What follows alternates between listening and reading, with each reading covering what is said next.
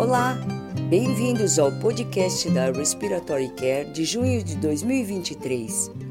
O artigo de escolha do nosso editor Richard Branson deste mês avalia o impacto da posição prona no desempenho hemodinâmico em indivíduos não ventilados. Jaquet Lagrese e outros usaram um ecocardiograma transtorácico para mensurar o desempenho cardíaco em 26 pacientes com Covid-19 em posição prona e conscientes. Eles encontraram melhorias na função diastólica do ventrículo direito e aumento no índice cardíaco, mas, surpreendentemente, nenhuma alteração na relação PaO2-FO2. E Barra Estrada e colegas fornecem comentários sobre esse artigo, sugerindo que esses dados devem dar aos médicos a confiança para usar a posição prona mesmo em pacientes com comprometimento hemodinâmico, para melhorar a troca gasosa e o desempenho cardíaco. Em outro estudo, Colaiane e Afonso estudaram a administração de broncodilatadores em aerossol via cânula nasal de alto fluxo em pacientes com exacerbação da DPOC.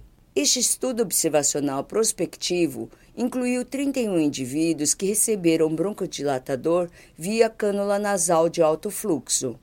Eles demonstraram alterações estatisticamente significantes, mas clinicamente pequenas, no volume expirado forçado do primeiro segundo e na capacidade vital forçada. Não foram observadas alterações na escala da saturação periférica de oxigênio ou da escala de dispneia de Borg. Saunders e Davis fornecem comentários e apontam que a capacidade de fornecer aerossol terapia via cânula nasal de alto fluxo não é o equivalente a provar segurança e eficácia. Aguirre Berneu e colegas compararam a oxigenação em indivíduos submetidos à broncoscopia usando oxigenoterapia padrão e cânula nasal de alto fluxo. Este estudo quase aleatório comparou 20 indivíduos em cada grupo, com a principal variável de resultado sendo a saturação periférica de oxigênio. Eles relataram que a saturação periférica de oxigênio mais baixa e a menor alteração nela foram observadas com cânula nasal de alto fluxo. Aguirre, Berneu e outros sugerem que, em pacientes com respiração espontânea, a cânula nasal de alto fluxo pode ser o método preferencial de oxigenoterapia suplementar durante a broncoscopia. Alsubu e colaboradores estudaram o impacto do conservante cloreto de benzalcônio em soluções de salbutamol em desfechos importantes para o paciente. Usando um estudo retrospectivo, Al-Sabu e colegas compararam os resultados em indivíduos submetidos à terapia com soluções contendo cloreto de benzalcônio com um controle histórico de indivíduos tratados com soluções sem conservantes. Eles relataram que não houve diferenças entre os grupos com relação ao tempo de permanência ou duração da terapia. Benguerf e colegas realizaram uma análise pós-hoc de um estudo multicêntrico para avaliar fatores de risco para SARA em indivíduos imunocomprometidos com tumores sólidos. Benguerf e colaboradores descobriram que as infecções foram a principal causa de SARA e a mortalidade foi associada à gravidade da doença na admissão, câncer de pulmão e insuficiência cardíaca crônica a taxa de mortalidade geral ultrapassou 50%. Em outro estudo, Caetano e colegas fornecem um breve relato sobre o uso da tomografia de impedância elétrica para monitorar áreas de hipoventilação nos pulmões de indivíduos com Covid-19 e SARA. Caetano e colaboradores encontraram uma resposta típica à PIP e capacidade de recrutamento com metade dos pacientes demonstrando consolidação reduzida e sem alteração. Em outro breve relato de Guerreiro e colegas, há descrição do uso do questionário S3-NIVE para descrever o conforto de pacientes que recebem ventilação não invasiva domiciliar. Terapeutas respiratórios trabalham junto à equipe multiprofissional, entre eles enfermeiros e médicos, durante eventos estressantes e traumáticos que podem estar associados a implicações psicológicas conhecidas como experiência da vítima secundária. Além de colaboradores, estudaram a experiência da vítima secundária e a ferramenta de apoio para examinar as respostas dos terapeutas respiratórios. Usando uma pesquisa anônima de um grande sistema de saúde acadêmico em quatro estados dos Estados Unidos, eles registraram respostas relacionadas a um evento estressante ou traumático relacionado ao trabalho. Os eventos mais comuns foram sofrimento físico ou emocional associado a uma ocorrência clínica, e 50% desses eventos ocorreram durante a pandemia da Covid-19.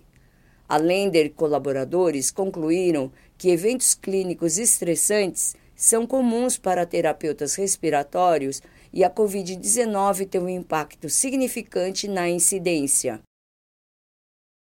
Rigaud e colegas realizaram um estudo de bancada de métodos para fornecer fluxo de gás durante um teste de respiração espontânea.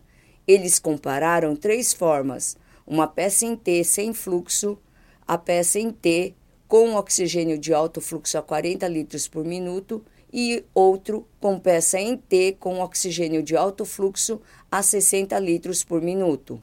O modelo pulmonar incluiu as três condições de complacência e resistência e três graus de esforço inspiratório: baixo, normal e alto.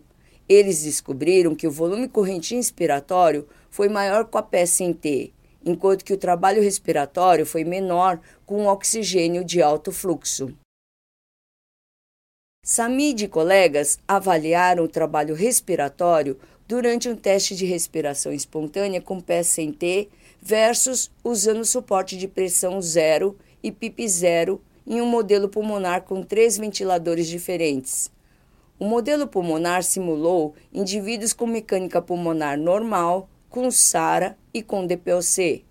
Eles encontraram diferenças significantes no trabalho muscular respiratório associado a níveis variáveis de pressão de suporte fornecidos, mesmo com zero centímetro de água.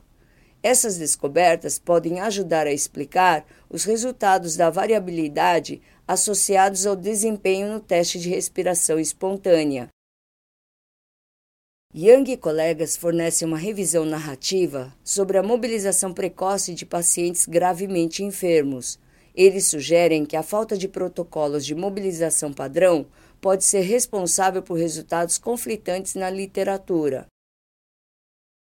As palestras de honra do Congresso da American Association for Respiratory Care são apresentações convidadas e seguidas por uma revisão especializada do apresentador. Robert Chatburn, apresentou a palestra Kasmarek e seu artigo sobre o ensino de ventilação mecânica e a importância da adoção da terminologia comum é enfatizada nesta revisão. Este artigo detalha o processo de descrição dos modos de suporte ventilatório desacoplados dos nomes comerciais. Jim Hess proferiu a palestra PET sobre o gerenciamento de cuidados respiratórios de pacientes com exacerbações da DPOC. Seu artigo é uma revisão especializada sobre o uso apropriado da oxigenoterapia, da VNI, da aerossolterapia e da ventilação invasiva nesta população. Reder e Albrain fornecem a primeira palestra da New Horizons sobre as melhores práticas para ventilação mecânica durante oxigenação por membrana extracorpórea. A intensidade da ventilação mecânica durante a ECMO continua a ser um ponto de controvérsias. E finalmente, Burnet e Skinner fornecem a primeira revisão do ano sobre a Covid-19 longa e a reabilitação pulmonar. Até breve! Para receber o conteúdo deste podcast e de podcasts anteriores da revista, por favor visite nosso website em www.rcjournal.com. Você também poderá se inscrever no nosso website para receber os podcasts de futuros volumes da Respiratory Care.